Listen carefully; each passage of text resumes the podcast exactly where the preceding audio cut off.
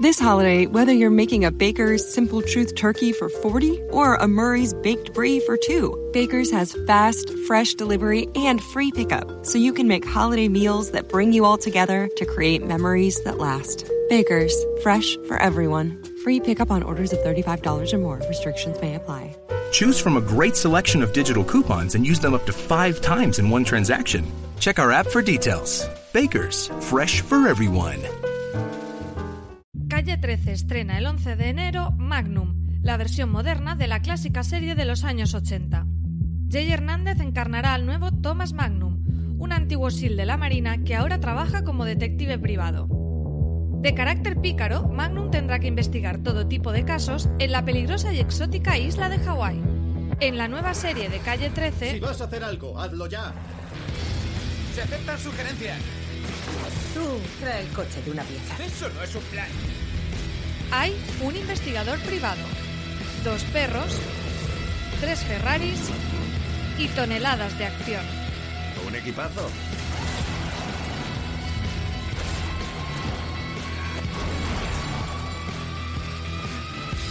Parece que la cosa promete.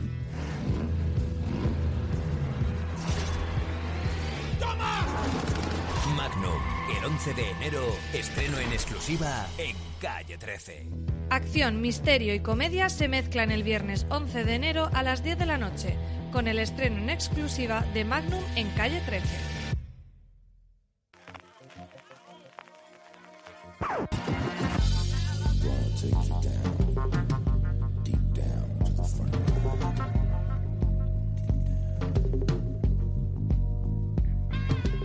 Bienvenidos de nuevo a FDS Review, el programa de fuera de series donde cada semana analizamos, comentamos y debatimos sobre nuestras series favoritas. En este programa ha tocado el turno a hablar de, bueno, la octava mejor serie del 2018 para la redacción de fuera de series. Era algo que también queríamos hacer, ir retomando todas las que han aparecido en ese top 16 que al final hemos hecho con los votos de todos, e ir comentándola y esta con más razón todavía, porque es una serie que tristemente, y ahí es una pregunta que dejo y que iremos comentando, eh, lo que sí es cierto ha llegado a su final después de esta sexta temporada y estoy hablando evidentemente de The Americans, que terminó en este 2018. Y para ello tengo conmigo en primer lugar a la redactora jefe de Fuera de Series, a Marina Sus, ¿cómo estamos? Muy buenas, CJ, ¿qué tal? Y luego al mayor fan que yo conozco de esta serie, aparte conmigo, aunque luego tenemos un problema que comentaremos, es que siempre nos pegamos a atracones de ella, temporada tras temporada, que es Jorge Navas. ¿Cómo estamos, Jorge? ¿Qué tal? Y tenéis toda razón, sí, sí. Es estas series extrañísimas que nos dan, de, la, adoramos, nos encanta. A mí me pasaba con ella y con Halta Casfire y que no había forma. Y ahora me pasa con Better Call Saul, es con la otra que me está pasando actualmente. Como siempre hacemos en review, vamos a separar el programa en dos partes. La primera sin spoilers y la segunda con spoilers, con una diferencia. En este primer programa, o en esta primera parte, vamos a hablar sin spoilers para aquellos que todavía no os habéis acercado a The Americans, que estáis preguntando, pero de verdad voy a ponerme yo ahora a ver seis eh, temporadas de una eh, serie que, que, ya ha terminado y vamos a tratar de convenceros de que sí, que vale la pena que os pongáis con ella. En la segunda parte ya hablaremos con spoilers de, en general, de toda la serie, ¿no? De, la valoración global que hacemos de estas seis temporadas, del final, evidentemente, de qué ha ocurrido, del legado que puede dejar la serie y de ese reconocimiento tardío que ha tenido también en los premios. Marina, para esa gente que a día, pero con todo lo que se estrena, con todo lo nuevo que hay, de verdad tengo que ver de Americans, que son seis temporadas, ¿qué le decimos? que claro que tienen que ver de Americans. O sea, la excusa esa de es que hay muchas series nuevas que se estrenan porque voy a una serie, porque voy a ver una serie eh, que es de hace que se estrenó en el 2011, pues porque está muy bien, porque es muy buena y porque además encima para, sobre todo para toda esta gente que también tiene no ve series hasta que no terminan, hasta que no sabe que tienen un final, pues esta serie tiene un final. Eh, y además un final eh, que está muy pensado y que es un buen cierre de todo lo que hemos visto hasta ahora. Y que son seis temporadas cortas, que son de 13 episodios y 10 episodios. No me seáis vagos ahora mismo, que no os estamos pidiendo que veáis urgencias, que son 15 temporadas de 22, aunque también deberíais. Total y antes. Ya eso lo diré yo a Lorena, eso de que no ha dicho que le pida que, la gente vea urgencias, a ver qué, qué opina sobre el invento. Jorge, ¿por qué tienen que verla? Eh, porque es una serie muy, muy buena. Es que tal cual, en un momento en el que hay tanta oferta y tantas series que poder ver, es que esta es de esas que es de, de la norma. Tiene una historia muy, muy, muy, muy, muy, muy, muy buena, en un momento histórico muy, muy interesante y luego eso, pues unas actuaciones eh, muy eh, maravillosas, un guion espectacular y no sé, y una suma, es que todo el, en sí es, es, una serie de matrícula de honor y merece mucho, mucho la pena verla. Es una serie que contra viento y María, y mira que tuvo problemas en la primera temporada, tuvo un vendaval, yo recuerdo los pobres eh, creadores, bueno, más que creadores los showrunners, Joel Frills y Joe Weisberg, que al final se llevaron incluso el Emmy por el último episodio en estos últimos eh, eh, premios, como comentaba en las primeras entrevistas, porque son dos personas que estaban muy activas, especialmente en el mundo del podcasting, también en entrevistas en texto, pero al final en podcasts en los que yo oía regularmente en Estados Unidos, estaban muy prestados a hacerlo, de cómo se le derruyeron todos los escenarios que habían construido la primera temporada de un vendaval de nieve que hubo en Nueva York, recordaros hace cinco años, que fue una cosa demencial. Y, es una serie con una premisa muy potente, con una premisa muy, muy fuerte, y que a diferencia de la gran mayoría de las series que tienen una premisa tan potente como tiene The Americans, que es vamos a seguir la vida de un matrimonio normal americano que resulta que son espías rusos, en la época en la cual eh, llega Reagan al poder y se empieza a acabar la Guerra Fría, eh, con esa película tan, tan absolutamente potente, se transforma y se mezcla con una historia realmente deliciosa, maravillosa de personajes, de reflexiones sobre lo que es la familia, lo que es crecer, lo que es criar a los hijos, mm, lo que es muchísimas cosas con las que podemos ser identificados, seamos o no espías rusos, que la gran mayoría de los casos nuestros oyentes no creo que ocurra. Marina, ¿tú recuerdas la primera vez que, oímos hablar de esta serie del proyecto y esa FX que, en ese momento yo recuerdo que venía de la mano de Graham Josh, que estaba haciendo entonces Justified y que eh, quizás eh, por ahí le, vino el proyecto. Y luego una serie que eh, constantemente vivió en el vilo de la cancelación, al menos durante sus dos, tres primeras temporadas. Lo que pasa es que es verdad que en esas dos o tres primeras temporadas era la típica serie que eh, los críticos americanos adoraban, siempre les ha encantado, incluso la primera temporada que para ellos es un poco más complicada, es verdad que es un poco más complicada, no sé si es la serie o es el espectador que te tienes que acostumbrar a, la manera en la que están contando la historia. Te tienes que acostumbrar a que a que lo que estás viendo no es una serie de espías, sino que, como, tú has dicho, en realidad es un drama familiar, es un drama sobre un matrimonio, realmente.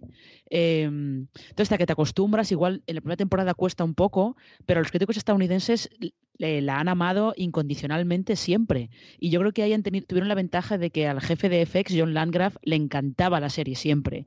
Entonces, como pensaba que, bueno, que no pasaba nada porque las audiencias no fueran demasiado buenas, porque tenía el respaldo de la crítica y yo creo que confiaban en que al final acabarían, acabarían llevándose justo la visibilidad que han tenido en sus últimas temporadas, sobre todo en reconocimiento en premios y todo eso. O sea que ahí eh, tenían, lo tenían bastante, bastante fácil porque eh, era de las series favoritas del jefe de, la cadena. Y el caso es que yo ahora mismo, pues yo creo que recuerdo haber leído eh, la noticia del estreno, que se estrenaba en FX, que era que la protagonista era Kerry Russell, que había intentado regresar a la televisión con una, una comedia, ahora mismo no recuerdo cómo se llamaba, una comedia en Fox con Will Arnett que no había... Que duró nada, seis episodios cuando se cancelaban las series, no como ahora que, están todos esos unos, unos flojos, cuando se cancelaban las series en serio yo creo que duró cinco o seis episodios aquello. Sí, muy poquito, duró muy poquito, pero que Kerry Russell ha sido siempre una actriz que desde Felicity eh, como que estaba, no si encasillada, pero como que parecía que la gente no terminaba de tomársela en serio, ¿no?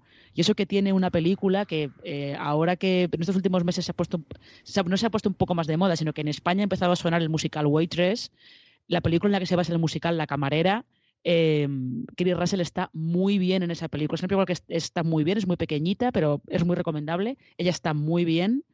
Se había dedicado a hacer cine independiente y el anuncio este de que volvía volvía otra vez a televisión con un papel que a priori no le pegaba nada, que es esta espía rusa muy fría y muy, eh, muy eficiente y muy eficaz, pues la verdad es que despertaba mi curiosidad y yo recuerdo haber leído las, creo que la crítica de Alan Sepinwall muy probablemente del primer episodio y aparte que casi todo lo que estrena FX yo por lo menos le doy una oportunidad de ver qué tal está y realmente el primer episodio a mí me pareció que era eh, un primer episodio muy notable y me picaba mucho la curiosidad por ver cómo iba a seguir todo.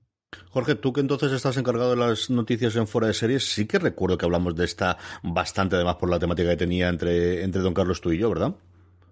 Yo juraría, el, tendría que hacer memoria, pero yo juraría que sí que la, cuando hacíamos estos, estos programas en los cuales eh, anticipábamos las series que estaban por venir y, demás, decir, contra, pues mira, esto está, esto, esto está interesante, la, la trama. Seguramente tanto tu padre como yo diríamos, a ver cómo tratan esto, ya veremos después, ya que al final los dos pues eh, cojeamos del, del, pie que cojeamos, pero sí que lo, anticipamos y sí que recuerdo el, principio de verla. Un poco, hablando con la Marina, yo creo que sí que se nota la hay la primera temporada, bueno, tiene síndrome de primera temporada, como pasa con muchas. Tú comentabas antes Hunter Fire, que es otro, yo creo otro caso parecido. Eh, creo que la primera temporada todavía está buscando, eh, intentando encajarlo todo, y intentar ver cómo exactamente tirar, tira, tira la serie, pero que luego a partir de la segunda temporada el, el, salto de calidad y, el decir, bueno, esto es lo que queremos, esto es como ya encauzamos las circunstancias de cada uno de los personajes, eh, despega y, bueno, y es cuando empieza ya a subir, a subir, a, a subir. Yo creo que la primera temporada, eh, eso, el primer episodio es bastante curioso porque el, sí que deja claro eso, que a pesar de que es el ambiente que es, pues son dos,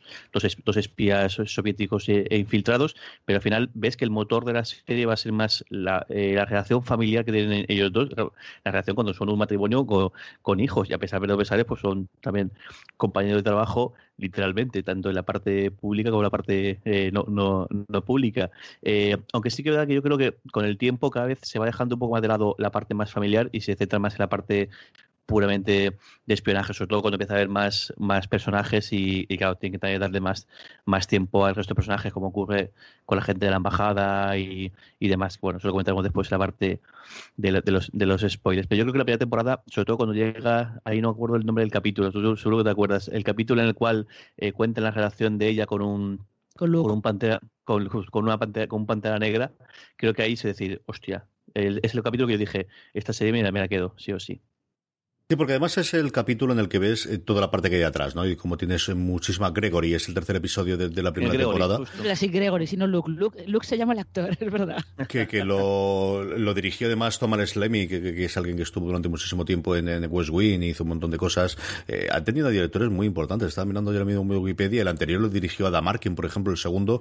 El piloto yo recuerdo ser un piloto que me gustó mucho, mucho más de lo que decían las críticas. Me pasó igual con el de Breaking Bad, que las críticas decían, me, me, me parece un piloto realmente maravilloso. Yo creo que la gran ventaja que ha tenido de Americans ha sido su estreno en el 2013 en vez del 2011. Yo creo que es una serie que se llega a estrenar dos años antes, cuando todavía no se le veía la capacidad, la rentabilidad al streaming o la potencialidad o, la rentabilidad futura que podía tener el tener un contenido eh, propio. Eh, FX todavía pensaba fundamentalmente en lineal y en la primera ventana de emisión, y por eso hay series de 2010-2011 que duraron una temporada que posiblemente de ser estrenado dos o tres temporadas después eh, hubiesen aguantado más tiempo por, por, ese y por el tipo de gente que tenían haciéndola y por el y por el elenco. Y yo creo que eso tanto a Halta Gasfire que comentamos antes como a The Americans le vino muy muy bien. Yo creo que son dos series a las que pues, siempre las, las puedo tener eh, conjuntas pues por la época y por el tipo de serie que son que luego son tremendamente diferentes en ciertos aspectos. Pero pero yo creo que son dos series que dos años antes de estrenarse se hubiesen cancelado y que en cambio tuvimos la suerte, bueno, pues de que una ser sus cuatro temporadas, la otra sus seis temporadas y que quedase con cierre, pues yo creo que realmente maravilloso los dos casos. Vamos a parar, vamos a poner esa sintonía tan, tan, tan em, eh, icónica y tan maravillosa, a mí me encanta y es de las pocas sintonías que no salto nunca en ninguno de los 75 episodios que ha tenido de Americans. Le he saltado, que se ha quedado un número muy redondo finalmente todas las temporadas y a la vuelta ya sí hablamos con spoilers de todo lo que ha dado de sí esas seis temporadas de The Americans.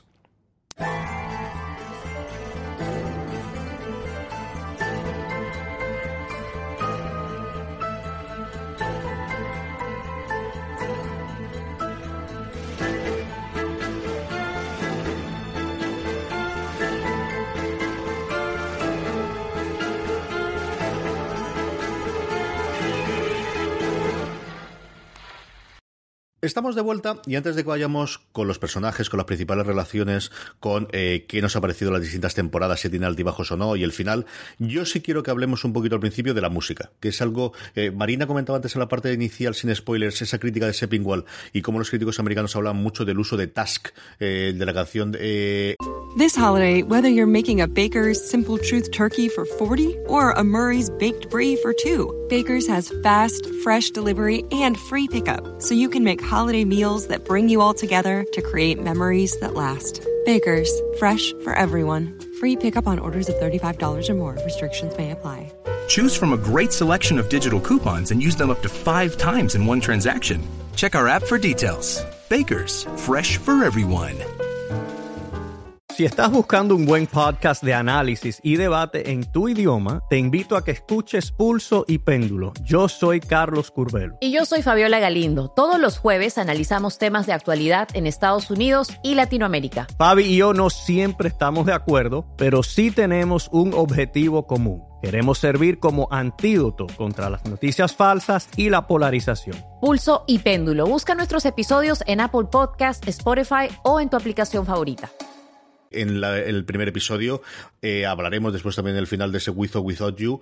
Es una parte de la música mm, que yo creo que la han llevado tremendamente bien, Marina. Sí, y además justo cuando has puesto ahora la, sintonía, em, que es, es, muy es una sintonía muy curiosa porque eh, aunque fuera una serie de espías en, eh, superficialmente, el compositor de la música, que es Nathan Barr, que se hizo poco más conocido porque fue el compositor de la música de True Blood, eh, ha estado evitando todo el rato las, los leitmotivs más parecidos de serie de espías, ¿no? Y los instrumentos como muy de serie de espías. Casi toda la, música de la serie han sido cuerdas, la sintonía tiene como un poquito así de inspiración como medio rusa y tal.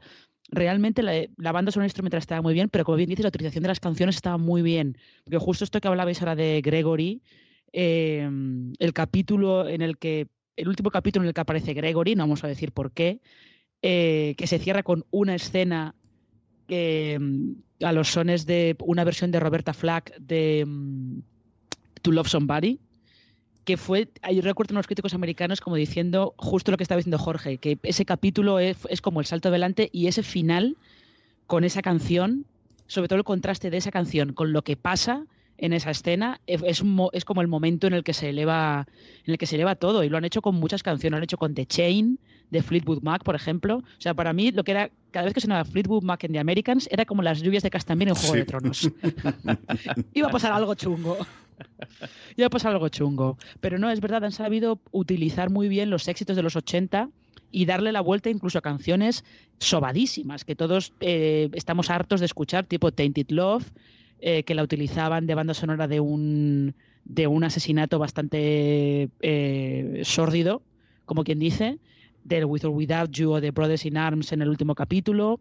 La música ha estado siempre muy bien utilizada y no solamente para darte la época, ¿no? Porque yo creo que también hay que decir que de Americans, eh, la ambientación de época en los 80 es una ambientación muy de la estás viviendo. Yo recuerdo que se estrenó más o menos a la vez que The Carrie Diaries. Los 80 de The Carrie Diaries eran los 80 que tú recuerdas, no los que tú viviste. Y esto es un poco más, de Americans son más los 80 que pues, tú, yo sí, nosotros tres sí que los vivimos, pero los 80 que tú viviste, no los que recuerdas o los que te han contado por la tele. Sí, son los 80 pues, pues eh, muy marcado y además un lugar muy, muy claro como es Washington DC con toda la parte política y que, que, se estaba labrando en ese momento. Jorge, sobre la música, tú que además eres muchísimo más aficionado al, género que yo, eh, utilizan muy bien y, yo creo que combinan el utilizar canciones más o menos oscuras con canciones, como decía eh, Marina, conocidas, pero que le han encontrado un giro para volver a poder utilizarlas. Sí, además eh, juega muy bien con el, esos, esas secuencias largas en las cuales no hay diálogos, son solo imágenes y teniendo una canción de, de, fondo, lo hace muy, muy, muy, muy, muy, muy bien. Me recuerda mucho que, bueno, en vez de Console hacen, algo parecido, pero creo que aquí lo llevan a la, vamos, es, magistral cómo consiguen el, y además el, en algunas temporadas, el, año de temporada en el cual hay un salto del tiempo bastante grande, cuando cuando Philip lo deja durante, durante un tiempo y, y cómo te cuentan el paso del tiempo con una canción y una serie de, una, serie, de secuencias, eh, parece que lo hace eh, o sea, casa muy bien. Como comentaba Marina, es que consiguen que, tanto por un lado lo que es la banda sonora en sí, eh, el, ambiente perfectamente y que y luego lo que son las canciones más populares, pues que, que incluso alguna que otra que dices, joder, esto, esto que encaja aquí es un, es un poco raro que haya metido, haya metido esta canción yo, si no recuerdo mal, ahí recuerdo una vez que bueno, suena el, el In Tonight de,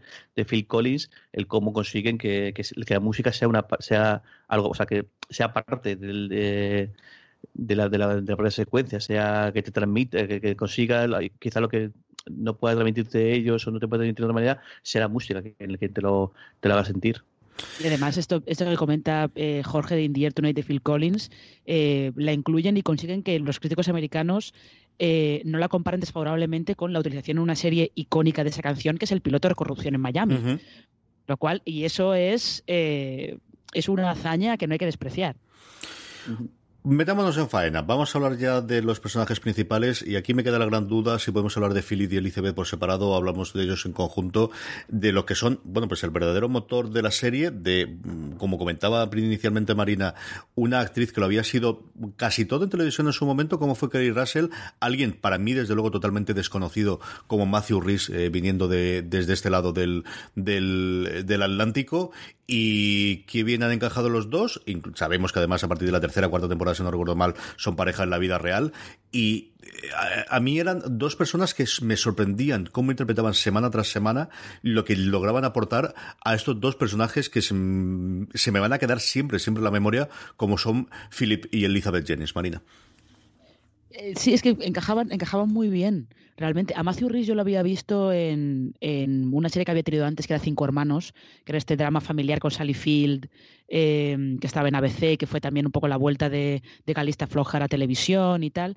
Pero ahí Matthew Rhys era, era el hermano eh, homosexual y el papel que tenía no era como Philip, ¿no? Porque Philip está, Philip y Elizabeth están mucho más constreñidos y mucho más cohibidos emocionalmente, no solo porque están viviendo una tapadera, están viviendo una vida falsa, o por la educación que han tenido, porque al fin y al cabo ellos nacieron al final de la Segunda Guerra Mundial en la Unión Soviética y han tenido un, eh, un adiestramiento por parte del KGB muy duro y muy austero y muy cruel, como también vimos en algunos momentos de, de la serie. Entonces era, era muy curioso ver a esos dos actores eh, en, ese, en ese papel, como siempre han sido muy sutiles los dos, nunca se han dejado llevar por, por ni nada. Y lo de Kerry Russell es que es fascinante por eso, porque es un papel que a priori no le pegaba nada. Y mm, al principio, sobre todo, que Elizabeth era la más la que estaba más, más comprometida con la misión, porque Phillips desde el principio tiene dudas, más comprometida con la misión, eh, más eficaz, más fría, más calculadora lo más interesante ha sido ver cómo esa fachada de Elizabeth se va desmontando poco a poco según pasan las, pasan las temporadas. Y cada vez la ves más cansada y la ves más, eh, no planteándose exactamente su deber, pero un poco eh, dudando de si realmente todo eso le merece la pena. Y yo creo que ha sido eh, los dos, pero sobre todo la de Kerry Russell, ha sido de las mejores interpretaciones femeninas que ha habido en esta última década en la televisión estadounidense. Ya que Marina habla de Elizabeth, luego hablamos un poquito también de, Philip. Jorge, ese papel de, verdadera creyente, que yo creo es uno de los grandes aciertos que tiene aquí, ¿no? Desde al final tienes que decidir quién de los dos de la pareja va a tener más clara la causa y, va a sentirse quizás menos atraído por, por el American Way of Life. El haber hecho de ella y haber encontrado a alguien como Kerry Russell, que contra todo pronóstico inicial que teníamos de, su papel en Felicito, del recuerdo que teníamos, ha sabido llevar a, cabo este eh, personaje de Elizabeth que es sencillamente maravilloso.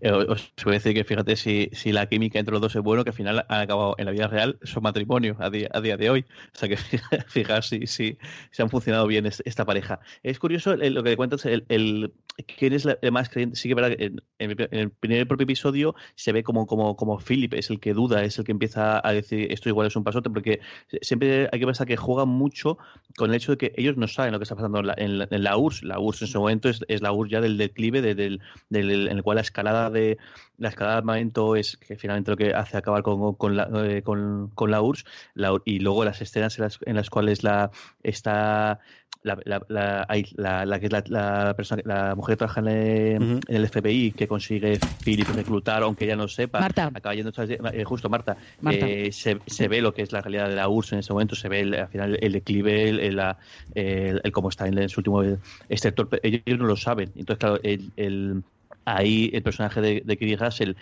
ella idealiza, ella, ella sigue pensando, primero porque además ella idealiza un momento muy concreto, que es, ellos han vivido, eh, quizá que incluso eh, lo comenta mucho más eh, aún tanto Claudia como, como Gabriel, ellos recuerdan lo que es la URSS en la Segunda Guerra Mundial, recuerdan y tienen clavada, grabada en la memoria el momento en el cual salen de la guerra, el cómo un país que estaba en la miseria absoluta viviendo la guerra eh, pasa a ser una superpotencia y ellos siguen pensando en ese momento de la URSS, eh, no piensan en lo, que es en ese, momento. Y eso todo que, eh, que digas lo tiene, lo tiene muy. Pero sin embargo, aquí es curioso, habría que pensar eso. ¿Cuál es la causa de verdad? ¿La causa de verdad es, en ese momento, como decir, es la URSS o es la familia? Porque en realidad quien no rompe su, en ningún momento su su causa, el que no duda, es Philip. Philip para él su causa es su familia. Yo he dejado claro en el, primer, episodio.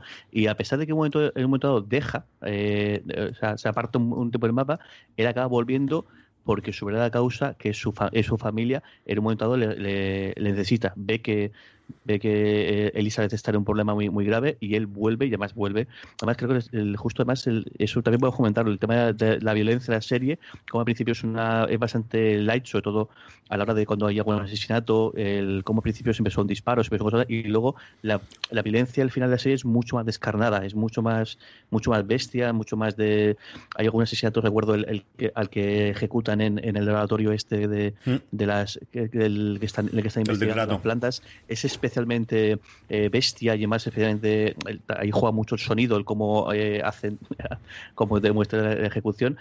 El, el, eso, no sé, el, ella, ella sí, ella se demora, sobre todo el, hay un momento también de inflexión que es cuando la hija eh, entra en la iglesia y es curioso como para Elizabeth al principio eso le, le demonios, pero luego se da cuenta y dice, no, no, si es que ella cuando ella se va a una protesta antinuclear o antimilitar, no me acuerdo, el antinuclear, antinuclear. Es que, antinuclear diciendo eh, que, es el gran movimiento hippie de los 70 los 80, él como dice, no, no, es que eh, y es cuando ella se da cuenta que no vive, que que tiene que adaptarse a lo, que, a lo que tiene y ve que realmente su hija está protestando por lo mismo que ella está luchando, pero de una manera muy distinta, de una manera más local, o bueno, al final lo que fueron las luchas del, movimiento hippie o del movimiento eh, pacifista, sobre todo después de la, después de la guerra de Vietnam.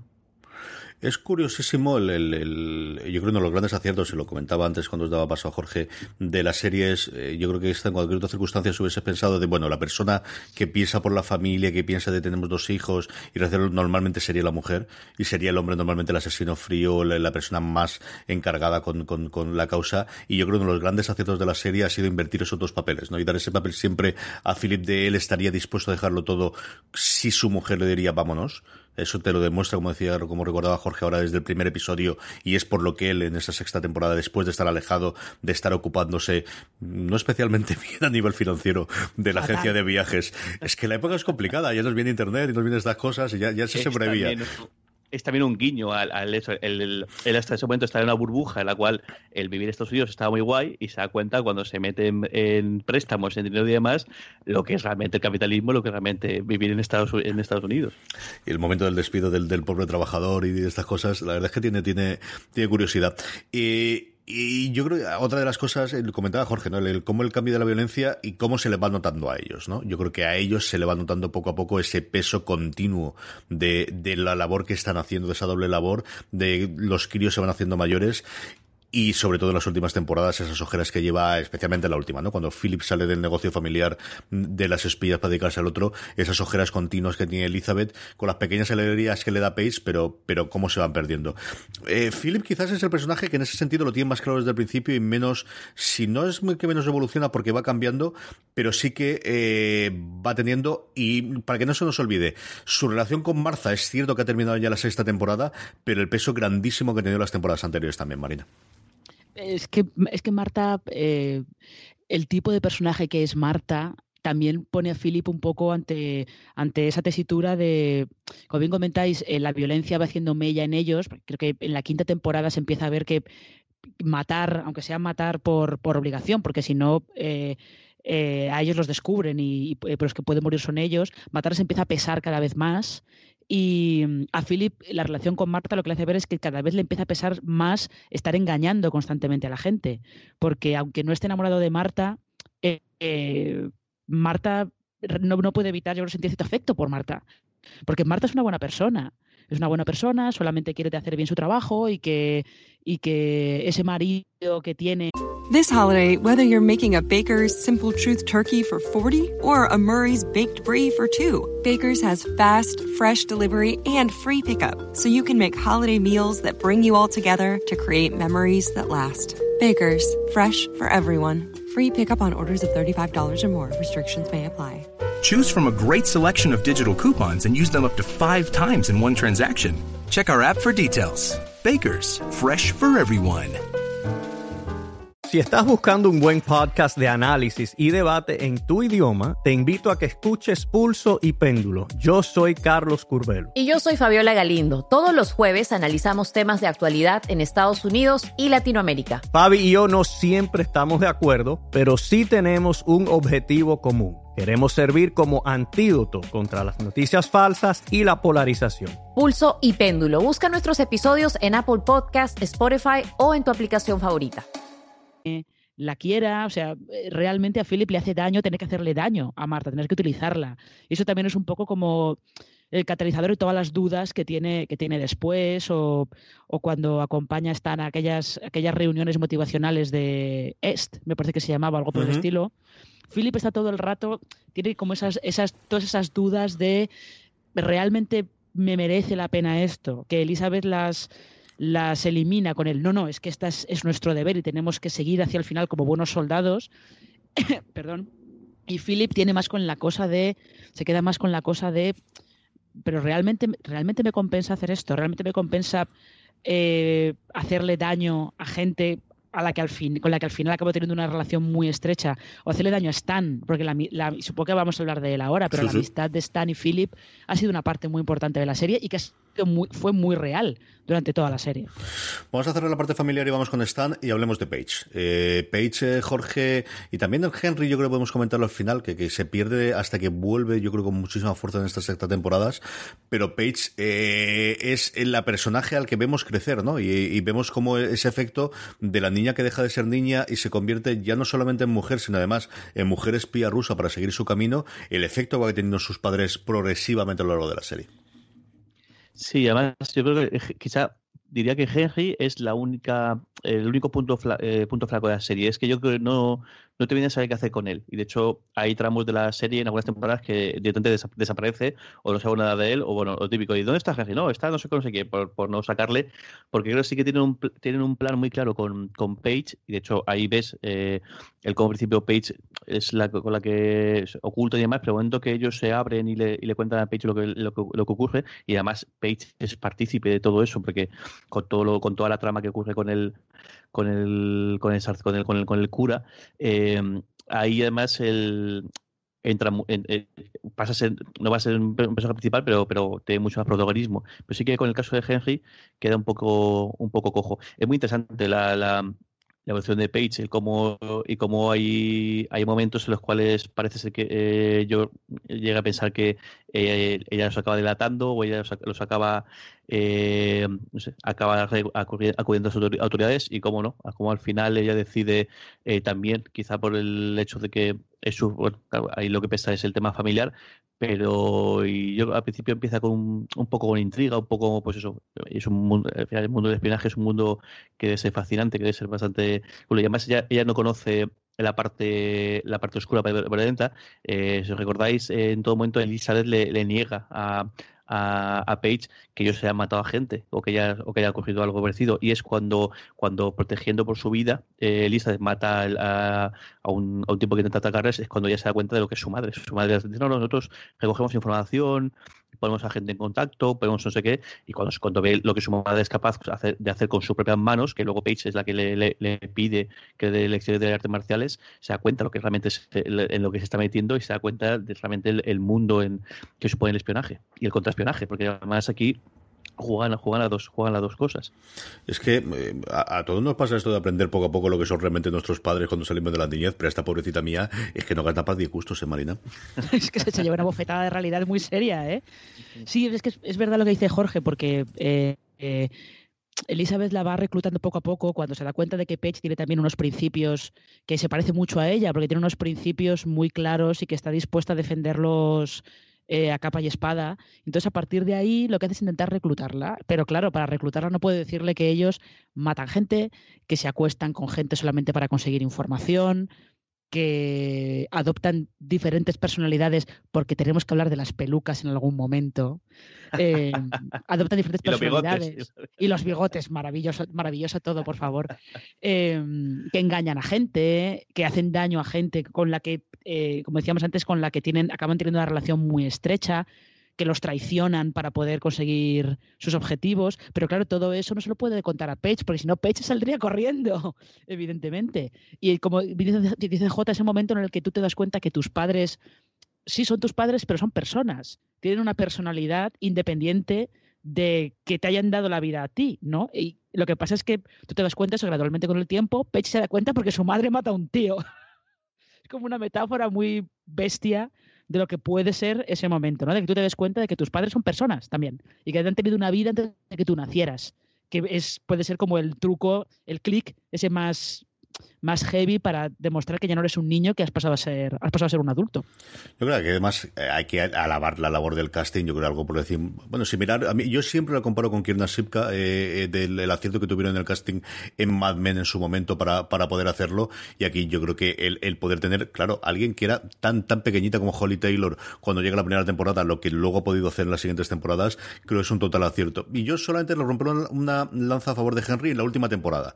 Yo creo que ellos eran conscientes, sin las entrevistas, si no abiertamente sí que lo dejaban ellos caer, que lo habían dejado muy de lado, que se había abandonado. Algo parecido lo que ocurría también con el hijo en, eh, de Walter en, en Breaking Bad, con Walter Jr. Y como yo creo que sí que le muy buen cierre. Yo creo en la última temporada el tema de es que mientras no estáis mirando porque estáis en vuestras cosas, yo resulta que soy un grandísimo estudiante, soy muy bueno en lo mío, me han dado esta beca y me quiero ir a estudiar aquí porque quiero tener mi vida. Y esa yo creo que es una cosa que no nos esperábamos la audiencia, que no se esperaban los, los Jennings desde luego, de es que teníamos otro hijo y este hijo que no era el espía resulta que quiere tener su vida en los Estados Unidos y ¿qué le hacemos ahora? Le rompemos esto y le sacamos absolutamente de todo, que es uno de los grandes detonantes que yo creo que también tiene la sexta temporada. Eh, Marina, hablemos de Stan. Hablemos de Stan y hablemos de toda la trama del FBI y de esa relación personal que tiene con su amigo íntimo que culmina en esa escena de las de tensión mayor que yo recuerdo estar en un sofá eh, viéndola como en la escena del garaje cuando los, eh, a punta de pistola les encañona y estás todo el rato pensando de qué va a ocurrir aquí. Es que esa escena es, en cualquier otra serie habría sido el tiroteo el tiroteo para escapar, para eludir al FBI y tal. Bueno, pues The Americans lo cambia por, no sé si son casi 10 minutos, es que no recuerdo exactamente cuánto era, pero es muy larga, no sé si son casi 10 minutos, pero es muy larga, de simplemente una conversación. Y una conversación entre, sí, están, entre Philip y Elizabeth y Stan, pero es más entre Philip y Stan. Porque realmente, eh, esa, claro, es que esa amistad es, eh, es muy improbable sobre todo porque en el momento en el que hay que recordar que al principio de la serie eh, es Stan el que se muda enfrente de Philip y Elizabeth, que cuando descubren que su nuevo vecino de enfrente es un agente del FBI se miran como en plan de ¿en serio nos está pasando esto a nosotros? ¿Cómo? ¿Cómo? ¿Qué hacemos con esto? Em, pero claro, luego las cosas de vives enfrente, eh, los hijos se hacen, primero se hacen amigos y luego tenemos esa especie de amago de noviazgo que no llega a ir a ninguna parte entre el hijo de Stan y Paige. Y al final acaba siendo un poco inevitable que Stan y Philip pues, se hagan amigos, ¿no? Porque Stan se está divorciando, no conoce a nadie, no tiene amigos en Washington, no conoce a nadie, tiene un trabajo muy estresante del que no puede hablar con nadie. Y que con Philip no puede hablar de nada del trabajo, pero encuentra a alguien que contarle su vida, básicamente. Su vida de, pues fíjate lo que me pasa con mi mujer, y fíjate lo que pasa con no sé qué, y quiero que me cuentes algo para salir del tipo de trabajo que hago. Y yo creo que ha sido una amistad eh, que se ha visto, ha tenido una buena evolución en el sentido de ellos han ido cambiando, pero han estado siempre el uno para el otro y por eso esa confrontación final tiene como más peso porque realmente se, se, está rompiendo una relación que para ellos era muy importante y que no deja de ser real, porque también acordaos de ese, ese aviso que le da Philip a Stan en plan de, mira, no sabemos con su nueva novia no sabemos si realmente es una espía, pero nos parece muy raro.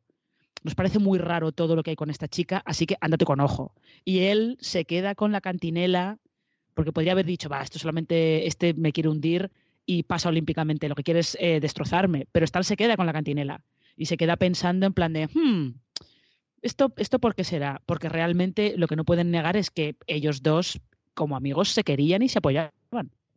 Es un momento que deja abierto del último episodio realmente memorable. Yo, eso me, había pasado ahora, pero es una cosa eh, del, del, del, del, cómo te, la, eh, te deja tocada totalmente esa relación simplemente con ese comentario y sabes que está totalmente condenada en un sentido o en otro la relación que tiene después de haber podido eh, rehacer su vida como, como es Stan.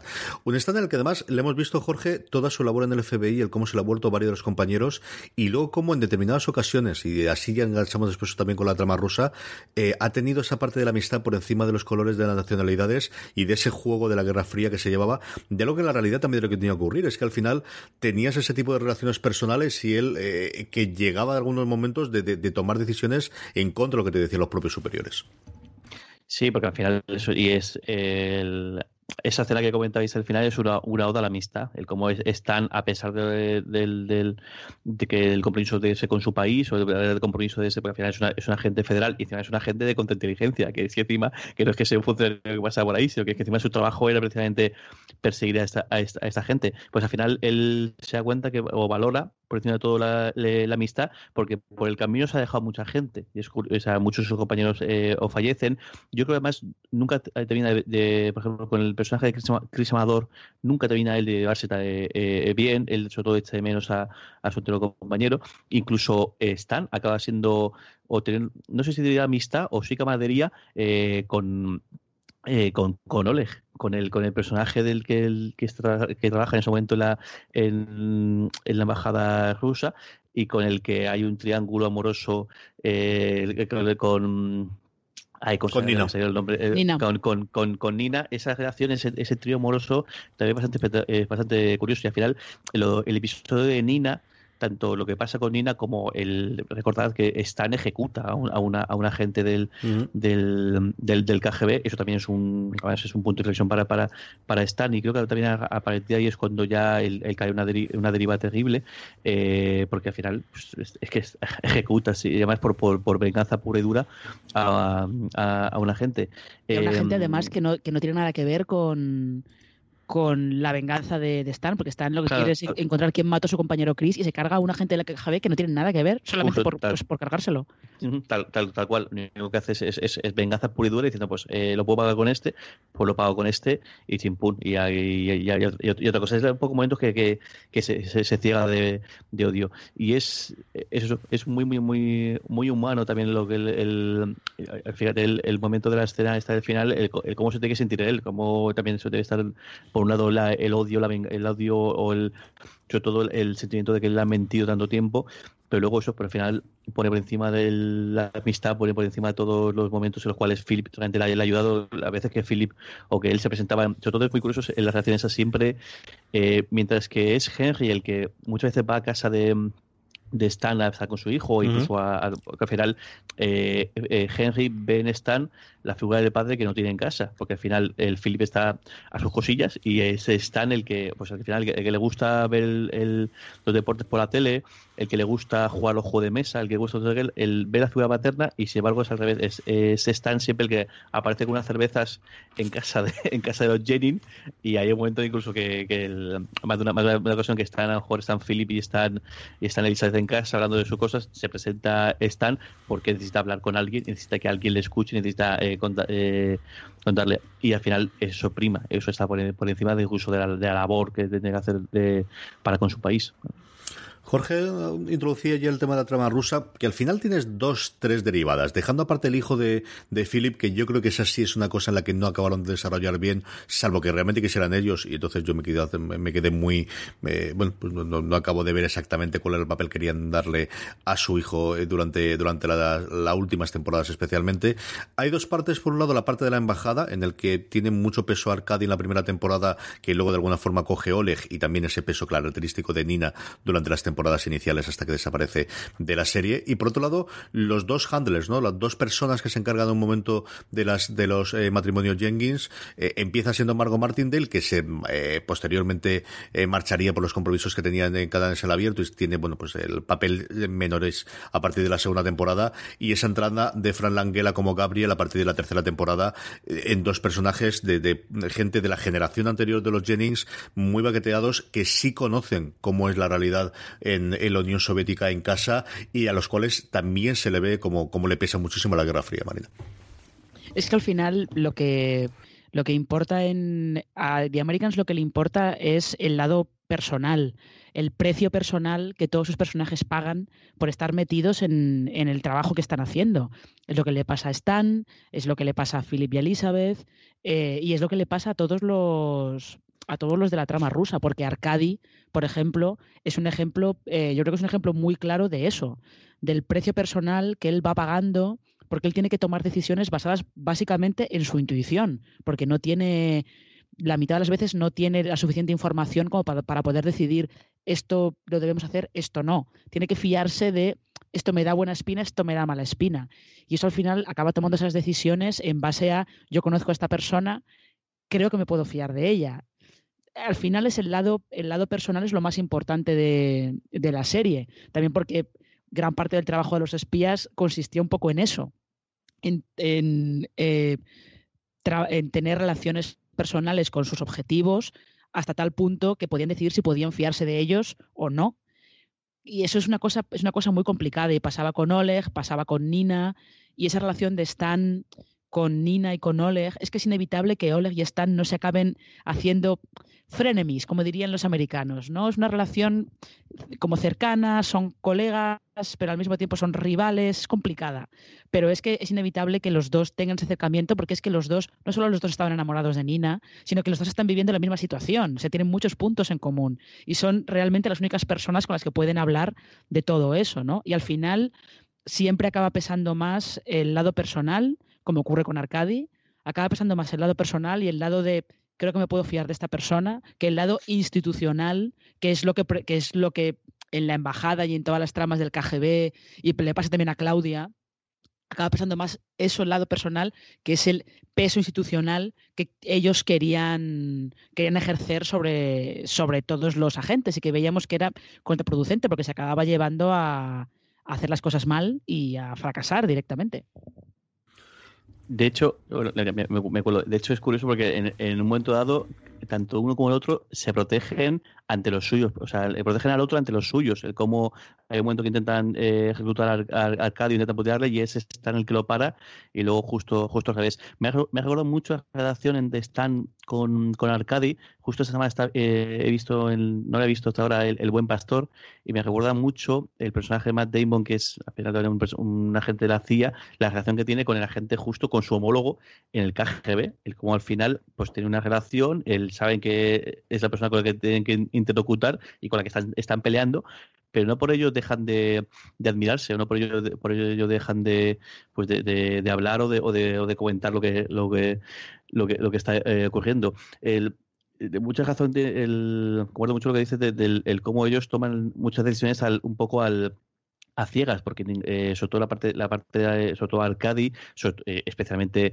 más aún eh, Elizabeth y Philip, que Elizabeth y Philip no saben absolutamente nada de, sus misiones, ellos tienen unos, unos objetivos y dicen que tienen que hacerlo y ya está, porque ellos tienen la confianza ciega en, en, el, en el, gobierno de, de la URSS y, y, luego se va viendo poco a poco, eso al final de las temporadas, el cómo ya no hay ya no al otro lado no hay un solamente, no hay un solo interlocutor, sino que en realidad es pues todo el comité central del, del, del, partido, que cada uno está operando a su, a su bola, y de hecho, en la parte, en la última temporada, el, el, cuando llegan es la previa a esas jornadas, de, a ese debate sobre el desarme, el cómo lo que está viendo son conspiraciones. Por un lado, una cosa es lo que dice el gobierno y otra cosa es lo que la gente que está intentando de, poner a Gorbachev, el cómo está haciendo uso de las herramientas propias del Estado para una cosa, para al final para, para, obrar de parte en lugar de obrar de, en nombre del, propio gobierno. Y bueno, que es otro síntoma de la desintegración y del declive, del declive de, de, de la propia Unión Soviética.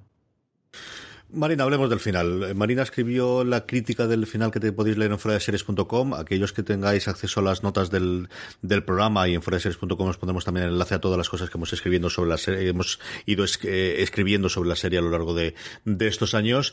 Eh, ¿Qué sensación te quedó a ti después de ver el último episodio, Marina? Pues yo, yo la sensación que tuve fue muy satisfactoria, porque es un final que en lugar de ir por la pirotecnia, como quien dice, en lugar de ir a, a una cosa como muy espectacular y a buscar un clímax, un clímax muy espectacular, apuesta pues por algo que siempre había sido eh, la marca de la casa de la serie, que es eh, apostar por clímax emocionales que no son espectaculares eh, de cara a la galería, pero que para los personajes son muy importantes. O sea, al final, si para The Americans lo que importaba era el lado personal de todas sus historias, en el final tiene que importar también el lado personal de todas las historias. Y al final lo que te cuenta es el precio que Philip y Elizabeth tienen que pagar por, no por ser libres, sino por huir de la cárcel. Porque en realidad Philip y Elizabeth sí consiguen que el FBI, no los atrapen y vuelven a Rusia, pero vuelven a una Rusia que ellos no conocen y vuelven solos. Lo tienen que dejar todo atrás y eh, vuelven un poco, tienen que recuperar unas identidades en las que ellos no viven desde hace décadas. O sea, realmente eh, es un final eh, complicado en ese aspecto emocionalmente, porque aunque ellos lo asuman como, como una mentalidad muy rusa de, bueno, nos acostumbraremos, ¿no? Hemos vivido cosas chungas, nos acostumbraremos, pero realmente al final lo que le interesa de Americans es mostrarte el precio personal que todos tienen que pagar por estar metidos en ese juego y el de Philip y Elizabeth acaba siendo muy alto, aunque no muera nadie, no haya tiroteos, pero acaba siendo muy alto. Jorge, ¿qué esperabas tú del final y qué te encontraste y cómo se te quedó eh, finalmente el, cuerpo de de verlo? Bueno, la, verdad es que me sorprendió, no, no, pensaba que fuera a acabar, así y, bueno, y ahí lo que te muestra, al final eh, Philip y, y, Elizabeth tienen lo que se merecen, que lo que ellos al final lo que hacen, han hecho es apostarlo todo por al final por, por, por la, por la, por la causa o lo que han sido eh, sacrificar a su familia por el se tiene uno, uno al otro que es ellos llegan a Estados Unidos con el uno al otro y con una causa y se van exactamente igual. Tienen, se tienen el uno al otro y a su causa, bueno, a, la idealización que ellos tienen de su, de su causa, porque eso vuelven a un país que para ellos es desconocido y seguramente en cuestión de tiempo acabará siendo incluso hostil, porque el, al final son gente que ha estado fuera, gente que por mucho que, de cara para adentro son eh, pueden ser héroes de la patria, pero claro, eh, héroes de una patria que está eh, totalmente fragmentada y totalmente hecha polvo.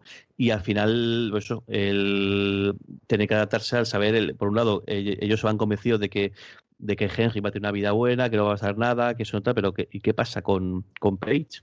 Porque el, claro, es que no en el momento que eh, Page sí que está metida ahí. Y sí, Page sí que, sí que ha, tenido, hecho ciertas cosas que, han llamado la atención y al final Page se ha plantado en un tren y ha estado casi casi al final eh, acompañándoles. ¿Qué, ¿Qué, es de ella? ¿Qué ocurre con ella? Pues con esa duda imagino que se habrán ido hasta, allí. Qué bueno que podrían aprovechar para hacer un spin-off eh, con Page, que no, no, estaría nada más, nada mal y al final seguro que nos, encantaría. A mí me gustaría mucho más, y lo, comentamos en su día en uno de esos top que hicimos de, de spin-off que nos gustaría que hicieran, creo que el spin-off de esa serie es sin duda el spin-off de, Gabriel y Claudia explicando cómo ellos llegan a cómo llegan a, Estados Unidos en primer lugar porque creo que dar muchísima, muchísima mucha vidilla. Vamos despidiendo el programa, pero Marina quería hablar de, pelucas. ¿Y quién soy yo para decirle a Marina Sus que no hable de las pelucas de The Americans?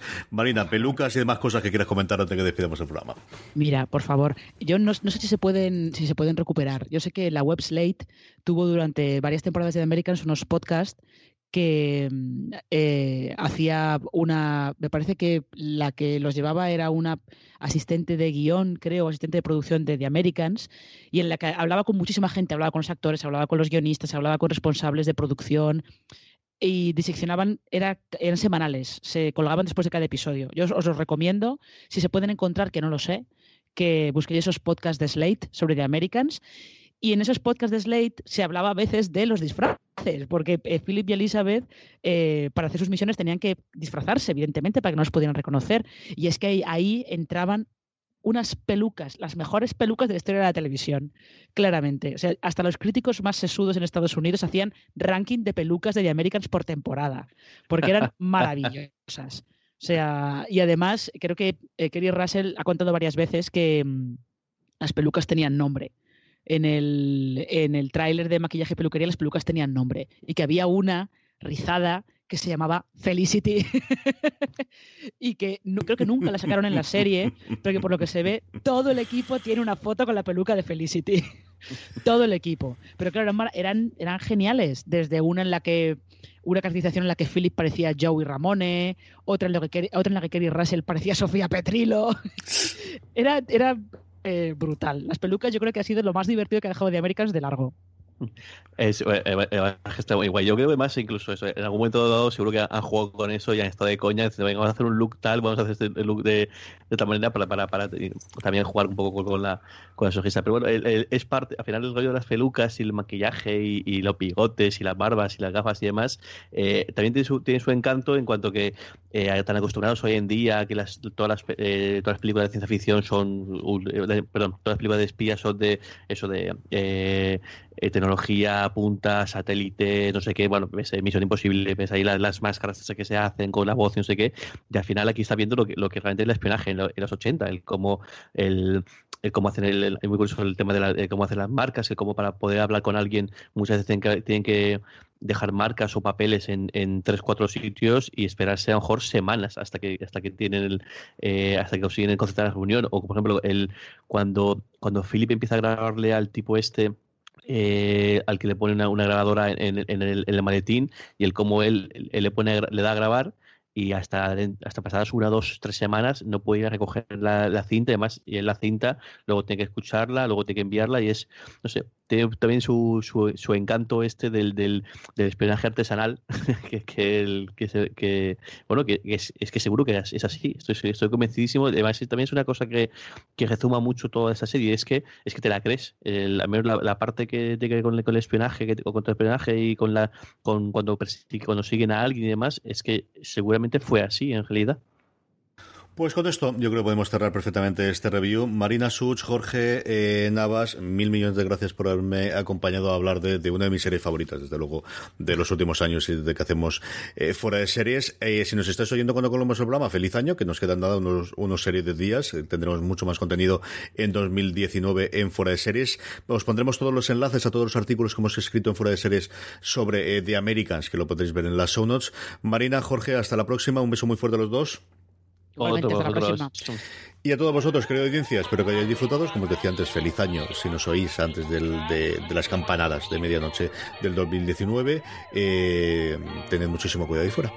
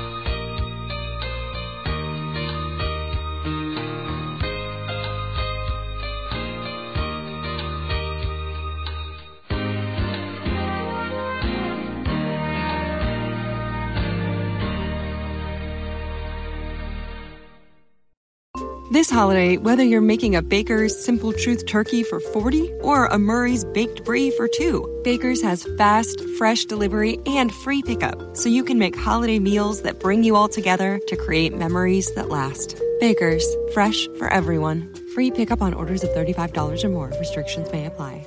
Choose from a great selection of digital coupons and use them up to five times in one transaction. Check our app for details. Baker's, fresh for everyone.